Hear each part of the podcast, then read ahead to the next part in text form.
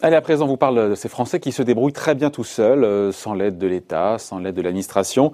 Ils sont à l'honneur cette semaine dans le magazine Marianne. Bonjour Franck. Bonjour.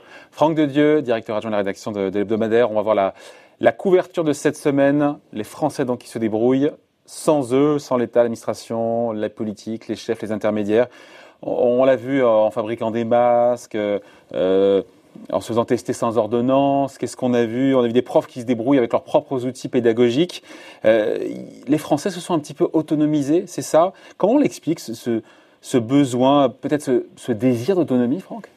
Alors, euh, il s'explique tout simplement, trivialement, par la nécessité. Euh, effectivement, devant loi, voilà, nécessité fait loi et, plus que jamais, j'allais dire, fait loi sanitaire. Euh, machinerie étatique qui va pas, des technocrates qui ont totalement euh, failli, euh, eh bien, il a bien fallu faire tourner la machine, si je puis dire. Et, il y a cette idée qui est finalement assez française, hein, de prendre son destin en main, une sorte de système des tricolores qui a pu émerger, des solidarités qui se sont improvisées, et de façon assez paradoxale d'ailleurs, parce que euh, les Français adorent l'État, mais aussi ils, ils, adorent s'en passer, ou plutôt se passer, je dirais, de, cette euh, technocratie, de cette paparasserie euh, de l'État. il y a une idée française hein, qui est de, se passer de, de, des intermédiaires, des premiers de cordée. Je, je, je, je parlais dans ces entreprises, par exemple, vous voyez, on a vu, et on, on, l'a bien vu dans Marianne, on a enquêté là-dessus, ben, ce sont les cadres de terrain qui ont pris les choses en main, les fonctions support qui étaient euh, centralisées, qui étaient, euh, qui fonctionnaient beaucoup avec du PowerPoint, des tableurs Excel, etc. Toutes ces fonctions un peu de, je dirais, euh,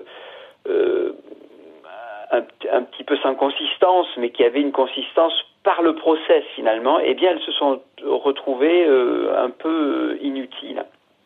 Et euh, effectivement, euh, il y a dans ce désir d'autonomie une un petit sens un peu de, la révolte à la française, quoi, je, crois, hein, il me semble. Autre exemple, Franck, euh, de cette autonomie, de ce système D à la française alors nous, nous, on en a, on a pris huit, on a raconté huit histoires. On aurait pu en, en raconter davantage parce que ça s'est, ça s'est passé vraiment dans la France entière.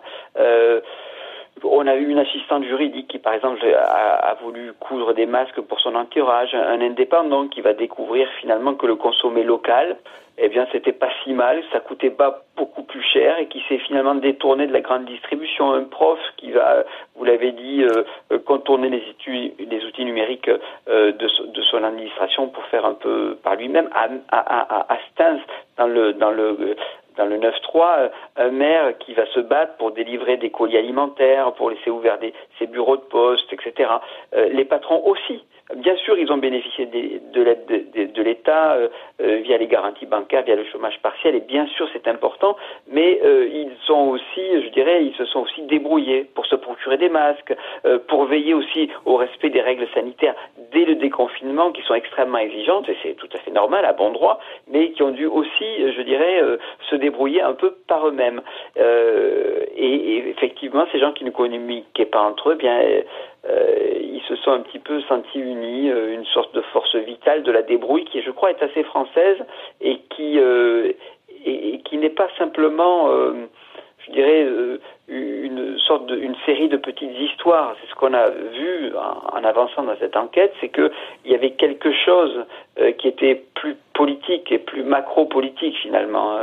Je crois. Ouais, et des histoires qu'on aurait pu, qui nous touchent évidemment, qu'on aurait pu démultiplier au-delà des 8 cas que vous avez euh, euh, évoqués. Mais si on voit, encore une fois, en prenant un peu de recul, est-ce qu'il n'y a pas aussi quelque part, pardon, un risque de, pardon pour les, mots comme ça, les grands mots, mais de sécession républicaine en Chacun fait son truc dans son coin? Alors, nous, on est quand même très attachés à Marianne, à l'idée de république, évidemment, et, que c'est pas la France, c'est pas une addition de système D. Hein. vous avez raison. Et d'ailleurs, euh, euh, on a aussi publié une enquête où dans certaines banlieues, ce sont les grands frères qui ont euh, un rôle social, de, je dirais, de pacificateur, mais qui ont pris en, main parfois le maintien de l'ordre sanitaire.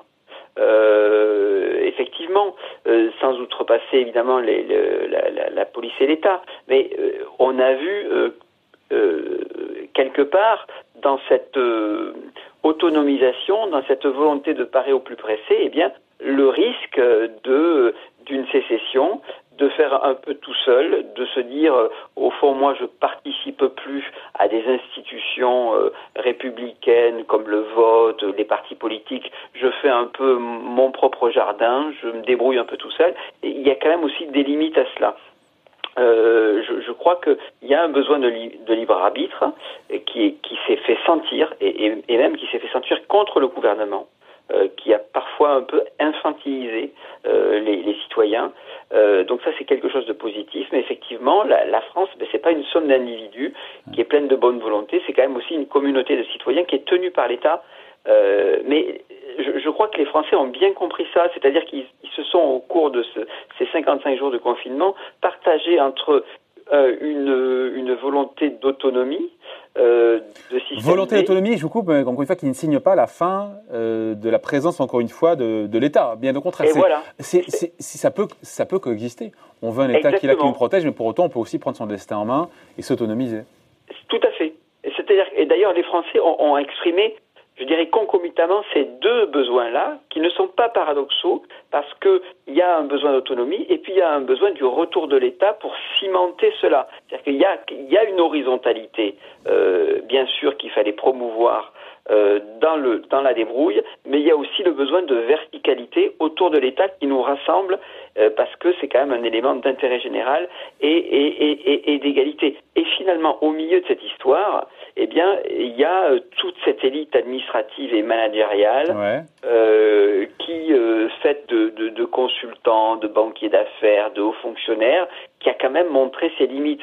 Et alors, je, je dirais pas, je voudrais pas glisser dans une, une approche un petit peu accusatrice parce que c'est un peu facile aussi, mais euh, ce qui ce qui n'a pas fonctionné apparaît, je dirais, de façon plus crue parce que c'est évidemment un problème sanitaire, mais aussi parce que il y avait traditionnellement de la part des Français quand même euh, je dirais une, une, un a priori de compétence, de légitimité euh, dans les élites. Ils savaient faire, ils devaient savoir faire. Et bien là, euh, c'est vrai que cette, cette, cette révolte un peu, c'est pas du tout une jacquerie, ou alors si c'est une jacquerie, c'est une jacquerie non violente et plus pratico-pratique. Eh bien, elle a quand même un peu démonétisé cette, cette, cet entre-deux, ces intermédiaires-là, euh, qui effectivement en prennent un sérieux coup. Ouais, et c'est connexe au sujet, mais ça, ça lie aussi le fait que tous ces métiers mal payés, euh, peu considérés au final, c'est ceux qui ont fait tourner la France et tous ceux qui ont des métiers parfois euh, voilà, très bien rémunérés et qui se sont demandé un petit peu à quoi ils servaient quand ils ont dû rester chez eux. Il y a tout ce sujet-là aussi, hein, quelque part. Hein. Ben, L'inversion dans la hiérarchie des, euh, tout à fait. Les l'importance des métiers. Les, les, premiers de corvée, euh, les premiers de cordée, par euh, de, de, la Startup Nation, qui adoraient les frères Tagada et des, des, baskets, eh bien, ils se sont, qui étaient aussi des, des enfants de quelque part de, du nihilisme, de l'insouciance, etc., se sont heurtés au mur du tragique. Il y a quelque chose dans le retour du tragique euh, qui est aussi qui sonne aussi le retour de l'histoire et aussi quelque part le retour du peuple dans euh, sa dans sa, sa dimension euh, je, je, veux dire généreuse ce que Orwell appelait la décence commune il y a quelque chose de ça lorsque finalement on se heurte au mur du tragique parce que finalement les élites je crois depuis les années 80 ont cru que le, que l'histoire était terminée et que les destinées se faisaient un, pilotage, un pilotage automatique. Eh bien non. Et ce retour du réel, c'est, je crois aussi, le retour du peuple. Bon, très bien à lire. Donc cette semaine, on va retrouver, revoir la couverture. Donc cette semaine, c'est notre sujet, c'est votre sujet. Ces Français donc euh, adeptes du système D, les Français qui se sont débrouillés sans l'État, sans l'administration, sans les chefs, sans les intermédiaires. À lire cette semaine et bien plus dans le magazine Marianne. Merci Franck. Bye. Merci bonne journée. Au revoir.